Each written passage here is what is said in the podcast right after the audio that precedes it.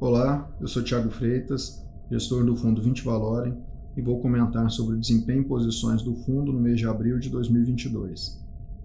No mês de abril, o Valorem teve um retorno positivo de 1,79%, comparado com alta de 1,56% do IMAB5 e uma alta do CDI de 0,83%. No ano até o fechamento de abril, o Valorem teve retorno de 6,10%, comparado com alta de 5,43% do IMAB5 e uma alta do CDI de 3,28%, ou seja, um retorno superior ao IMAB e ao CDI no mês e no ano. Em relação à atribuição de performance, no mês de abril o valor obteve ganhos na posição comprada em títulos públicos com vencimento curto ligados à inflação, ganhou também na posição tomada em taxa no frade de cupom cambial curto e também na posição tomada em inclinação de curva de juros nominais de Brasil. Em resumo, ganhou com posições que refletem bem o ambiente tanto brasileiro quanto externo, que é de números cada vez mais altos tanto de inflação quanto de taxas de juros. No que diz respeito ao cenário macroeconômico, a mudança na percepção dos participantes de mercado de que o Fed, o Banco Central dos Estados Unidos, está bastante atrasado em seu ciclo de alta de juros causou uma mudança de preços dos ativos de risco. Exemplo disso, pode-se citar as quedas dos principais índices de bolsas globais, as aberturas expressivas nas curvas de juros, tanto de países emergentes quanto desenvolvidos, e a valorização do dólar globalmente.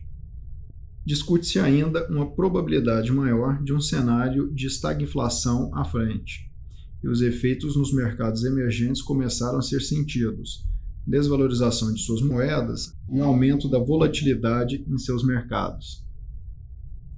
Outros pontos de atenção no médio prazo são relativos à continuação da guerra entre Rússia e Ucrânia e o prolongamento de preços mais altos de commodities, tanto de energia, exemplo do preço do petróleo, quanto agrícolas, como o preço do trigo e do milho. Juntam-se a esses temas outros que começam a chamar a atenção, como a alta dos preços dos combustíveis refinados. Observa-se o descasamento de preços entre o diesel combustível e o barril do petróleo tipo Brent, ou seja, inicia-se uma discussão sobre a capacidade de refino global. Outros dois temas de preocupação são a continuidade da política de Covid-0 na China e o tema de segurança alimentar, com alguns países restringindo a exportação de alguns grãos e o aparecimento de protestos e manifestações populares em algumas regiões.